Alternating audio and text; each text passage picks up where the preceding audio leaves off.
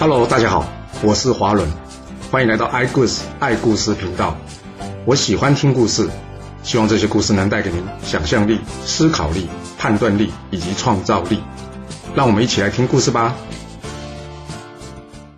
上次说了，这楚平王在国家安定下来之后呢，他开始沉溺于声色之中，并且开始宠幸这小人费无忌啊。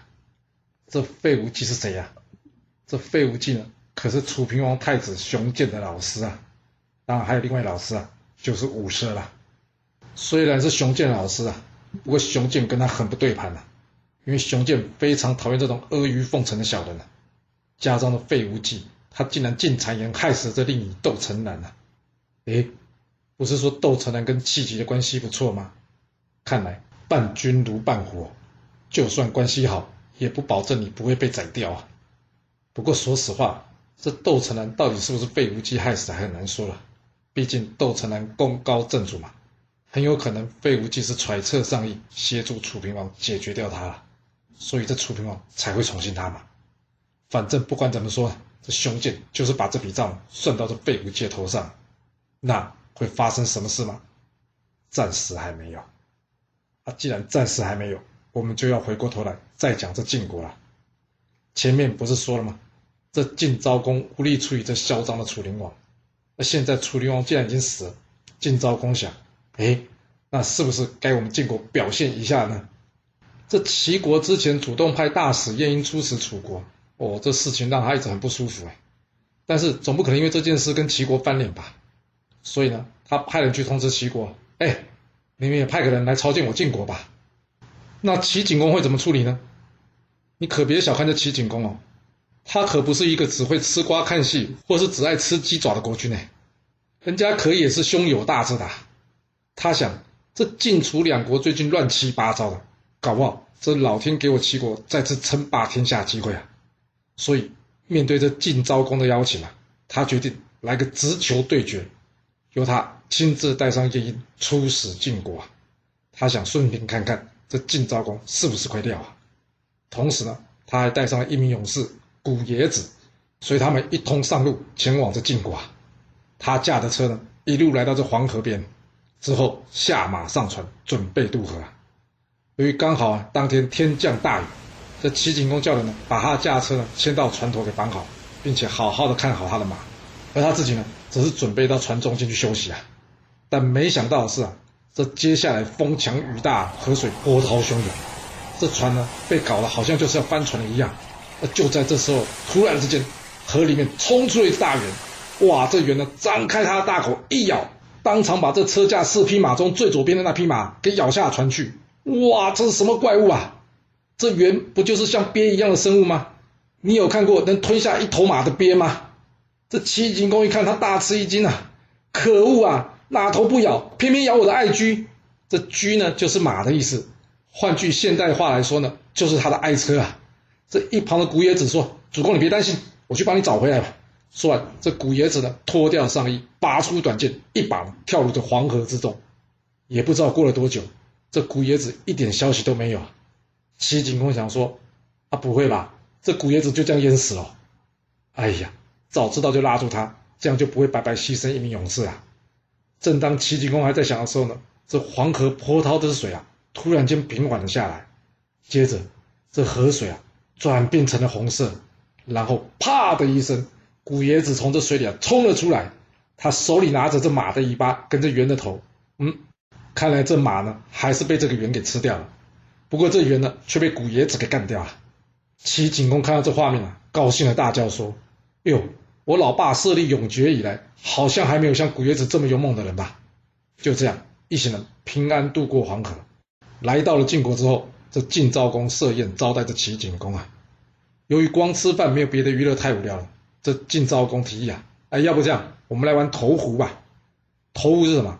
就是放一个酒壶啊，然后从远处啊把这弓箭的箭啊给丢进去，看谁丢得准，是一种古人的游戏啊。要是你想体验一下，你可以拿一支啊用完的笔啊。丢到笔筒里面去试试，我猜这感觉可能差不多啊。这晋昭公先投，准备投出之前呢，一旁晋国的大臣荀彣说啊：“要是主公能一箭投中，那主公就会成为天下霸主。”哦，这荀娲很看好晋昭公能投壶的技术哦，要不然，要是这晋昭公没有投进，他、啊、不就当场被打脸？他这马屁不就拍到马腿上去了吗？啊，那晋昭公有没有投中呢？有，他一投就中哎！晋国的大臣们一看，大家立刻趴在地上跪拜说：“主公千岁，天意如此，主公一定会成为天下的霸主啊！”在一旁的齐景公啊，看到这一群人拍马屁的画面啊，让他觉得很不是滋味啊！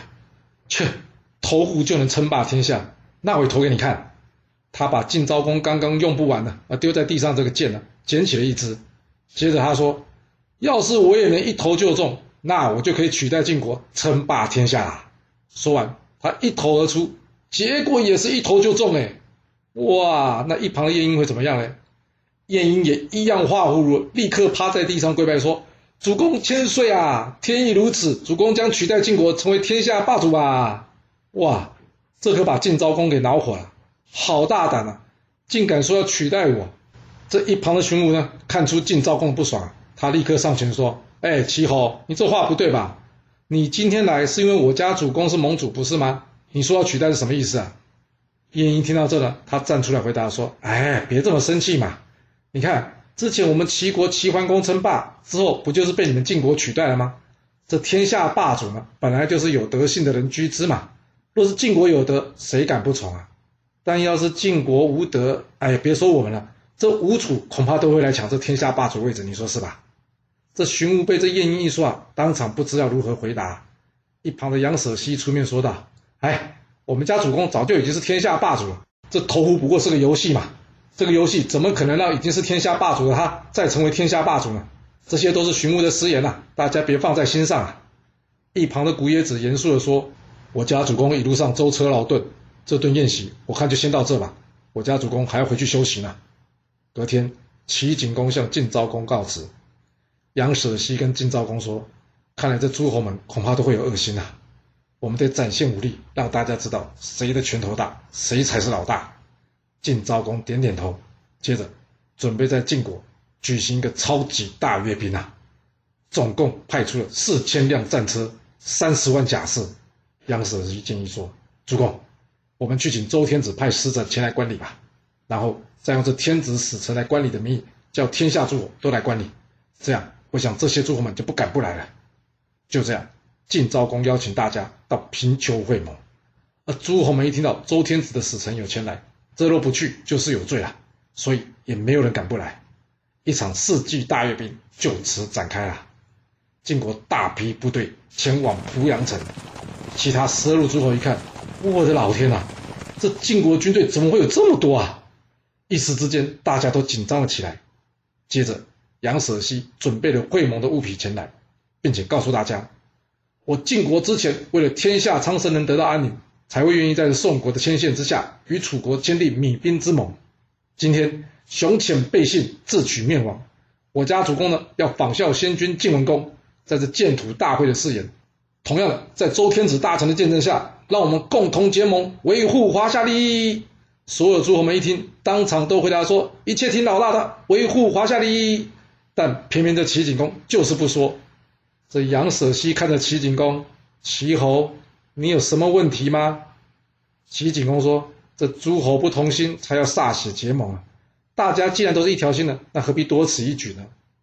杨舍西听完之后，回头告诉大家：“当初建土之盟，有人敢说不要结盟吗？今天要是有人敢说不要结盟，那我晋国四千辆兵车以及三十万甲士，将立刻前往他们国家。”好好的问一问他，我们晋国哪里没做好，让他不想参加盟约啊？话一说完，战鼓声咚咚咚突然响起来了。这齐景公担心这晋昭公会来应的，于是他改口说：“啊，好了好了，要是你觉得一定要歃血为盟，我定盟就是了嘛，这样走行了吧？”接着他率先歃血为盟，而各诸侯呢也一一跟进。结束之后，这诸莒两国一看，好机会。他们联合起来向这晋昭公告状，告谁的状？告这鲁国侵扰他们的状啊！而晋昭公一听有这种事，先把鲁国大臣给我押起来，等我弄清楚之后再看怎么处理。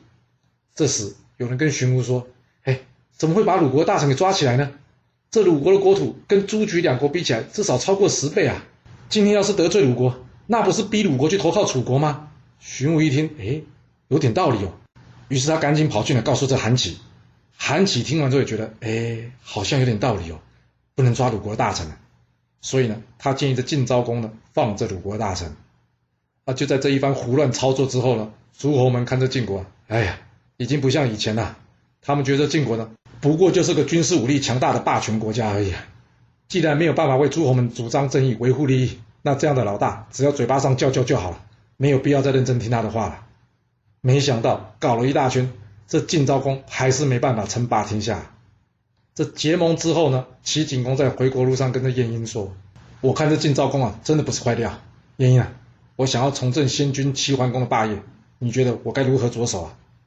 晏婴回答齐景公说：“主公啊。”这晋国快速衰落的原因呢，主要是在于他不爱惜人民。若是您想重振霸业，就必须从爱惜人民做起。齐景公说：“哇，你能不能讲得具体一点啊？要怎样爱惜人民啊？”晏婴说：“少用处罚，降低税负，鼓励生产，救助贫苦。简单来说，一个好政府呢，就是要能增加人民的收入机会，以及减低人民的生活负担啊。”齐景公一听，好，那就照你的建议去进行吧。这齐国呢，就在这晏婴的建议以及施政之下呢，再次走向强国之列啊。而这附近的国家呢，要是有不听话的呢，他们就出兵去攻打他。就好比这徐国吧，这徐国不听话呢，齐景公就派出这田开疆为将，大败徐国。晋国虽然知道，但却不敢多说什么。从此，齐晋两国共同称霸。这齐景公在田开疆战胜徐国之后呢，封赏他为武圣之宾啊，什么意思？要是你还记得我们前面第七十六集曾经说过华州与杞梁的故事，你就会知道了。这齐国封赏勇爵呢，都会赐给他五辆兵车，所以呢，武圣之兵呢，指的就是这个勇爵啦。除了田开疆成为武圣之兵外呢，这斩原的囧士呢，古冶子也被封为武圣之宾。另外还有一位就是田开疆介绍叫做公孙捷的人，这公孙捷呢，人高马大，力举千斤啊。一次在跟齐景公出去打猎的时候呢，他们遇上了一只老虎。那老虎一看到齐景公啊，立刻就飞奔过来。而这时候呢，人在齐景公身边的公孙捷啊，他连兵器都不用啊，只见他轻轻松松跳下来啊，徒手呢就打爆这只老虎，当场把他给打死啊。所以呢，他也被齐景公封为这武圣之宾啊。这三个人后来结拜成为兄弟，又称为齐邦三杰啊。不过啊，这三个人好就好在他们很勇猛，但坏也坏在这。他们仗着自己勇猛过人，所以常常怎么样？口无遮拦呢，谩骂官员，欺压乡里。对齐景公呢，也不遵守这君臣的礼仪。齐景公是因为爱财啊，所以没有跟他们计较。但呢，这却为后来埋下了祸根。这怎么说呢？因为当时齐景公呢，宠幸一个叫做梁丘据的小人，而这梁丘据呢，跟这三个人也是一伙的。加上之前说散尽家财、笼络民心的这个大臣陈无宇吧，晏婴有感觉，一场暴风雨。即将降临到齐国了，但是没有足够理由，他除不掉这些人啊！要是要贸然动手的话，别说除掉这帮人了，搞不好还反过来被这帮人给除掉了，那该怎么办呢？只能等，等待时机的出现啊！一天，鲁国国君鲁昭公跟他的大臣叔孙痤啊，来到这齐国，因为他们不爽这晋国，所以呢，想要跟齐国结交。这晏婴一看，好机会啊！他上前跟齐景公说。主公啊，这园子种的金桃呢，刚刚成熟了，要不要拿来让您跟鲁国国君共同品尝一下？齐景公一听，哎，好啊，哎，来人呐！这时候呢，晏婴打断齐景公说：“主公，啊这东西很珍贵啊，我看还是让我监督下面的人拿来吧。”这齐景公点了点头，他回头告诉这鲁庄公啊，这金桃的全名呢，叫做万寿金桃啊，是他爸爸的时候呢，有人从东海带来的，听说呢是个海外的东西。所以呢，又叫做蟠桃，而这金桃啊，非常有趣啊，因为我们一种啊，种了三十年，它除了长了很多叶子，开了很多花，从来都没有结果。但是今年不知道怎么了，竟然好运啊，结了一些果实。我为求慎重呢，所以特别叫人封了这园子，仔细照顾这些金桃。哎，今天刚好这些桃子熟了，我想啊，我们就一起分享，你看怎么样？鲁昭公一听，当然开心啊，从来没吃过这金桃哎。这没多久呢，晏婴带着这蟠桃上来了。哇，每一颗都跟碗一样大哎，颜色火红，就好像烧红的木炭，远远的就能闻到香气。嗯，怎么听起来有点像现在的水蜜桃啊？这齐景公问这晏婴说：“哎，怎么只有六颗吗？”晏婴说：“齐平主公，是的，其他几个还没有成熟呢。”哦，还没成熟啊。齐景公点了点头，他先请鲁昭公品尝一颗。这鲁昭公一口咬下去，哇，这真是人间美味啊！接着，这齐景公也吃了一颗，哎呀，真是太好吃了。这时，齐景公对叔孙痤说：“哎，您可是鲁国有名的贤臣呢，您也吃一颗吧。”这叔孙痤谦虚的说：“哎，不敢不敢。若是说贤人呐、我远不及贵国丞相晏婴呐。”齐景公一听，嗯，有道理啊。哎，别那么客气啦，两个呢都是贤臣，你们两个呢各赏一颗蟠桃，让你们品尝一下。这两人谢过齐景公的赏赐之后呢，晏婴接着说啊：“主公，要不这两颗呢也赏给台下有功的大臣们嘛？”齐景公一听，好啊，哎，来来来，大家说说看自己的功劳，让这晏婴来做评判。获胜的两位呢，就可以得到这蟠桃。这公孙捷一听呢，他马上跳出来说了：“之前我跟主公去打猎，途中遇到这老虎攻击主公，我徒手就打爆这只老虎，救了主公。我这功劳应该不小吧？”晏婴一听，哇，救主公一命，哦，这功劳当然不小。来啊，赏一颗蟠桃。这时，一旁的古叶子说：“切，不过就是打死一头平常的老虎嘛。我可是在黄河大战这猿妖哎，而且最后让主公平安过河，比起来，我的功劳应该比你更大吧？”齐景公一听呢，他还帮腔的说：“哎，真的，当时那浪真的是有够大，船就快翻了。要不是你解决掉那只猿哦，我们可能都淹死了。”这晏婴一听，哦，救主公的命，又斩杀妖怪，哇，这功劳的确也不小。嗯，应该也要给你一颗。而就在这时候呢，一旁的田开疆说：“等一下，我曾经奉命讨伐徐国，斩杀徐国大将。”进而迫使附近的国家向我齐国称臣，让主公成为霸主，我的功劳才是最大的吧？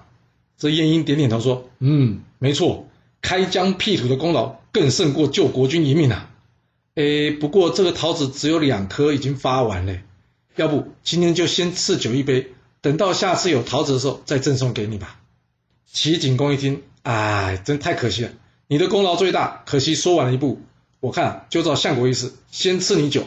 等到这桃子熟了之后呢，我再补给你。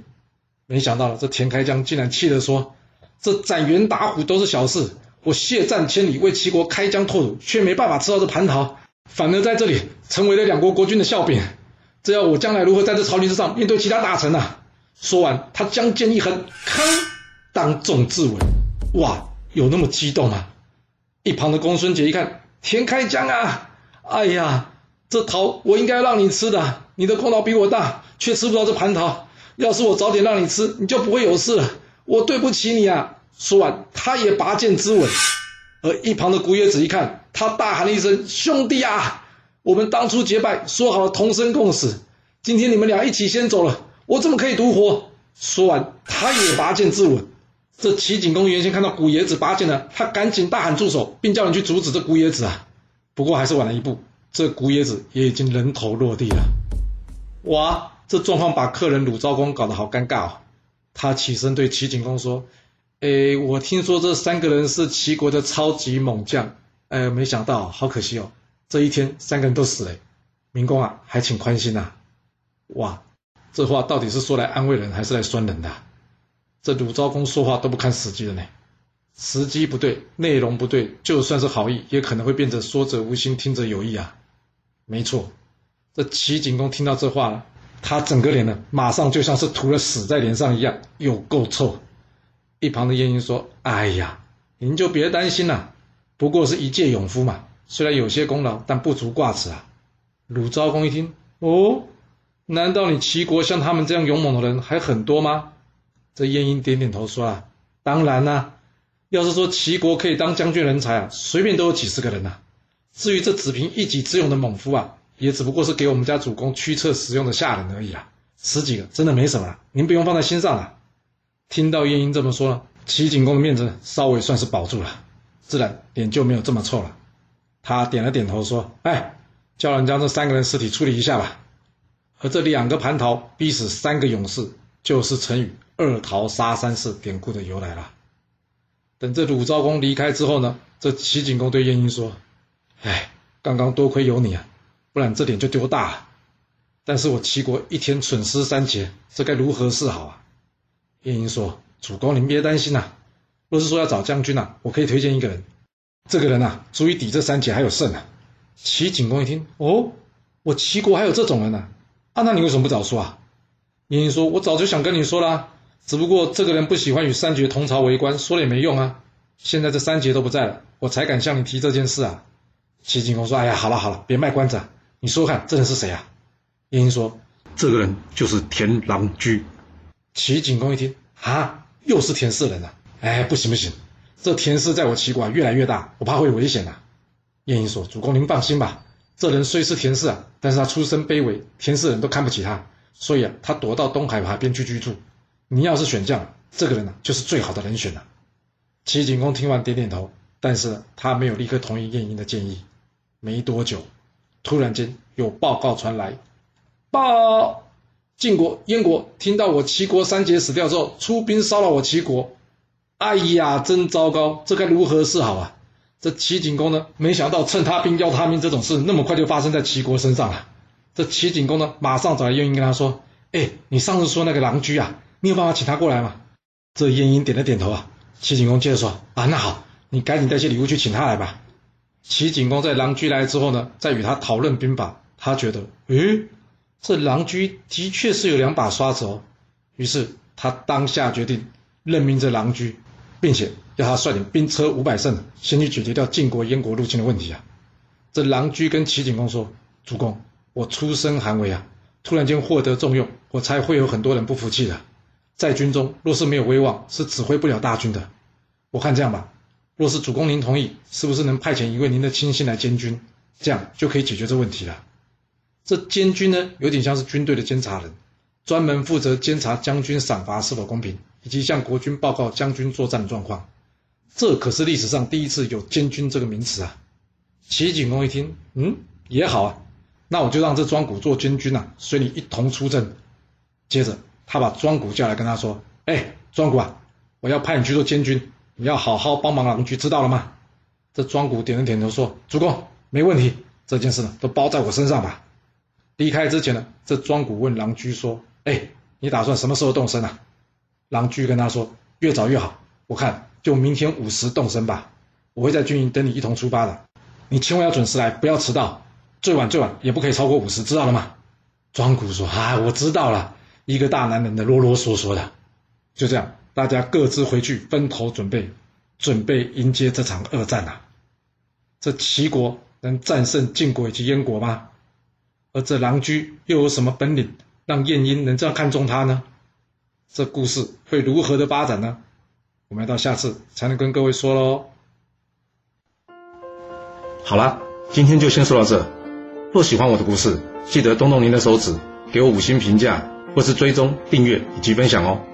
当然，也欢迎您留言分享你对这一集的想法，或是你也可以请我喝一杯咖啡或是饮料，让我有持续创作的动力。其实历史就是顶层阶级的生活记录。了解他们的思考方式以及作业模式，才有机会改变您的未来。谢谢您来听我说故事，我们下次再见喽。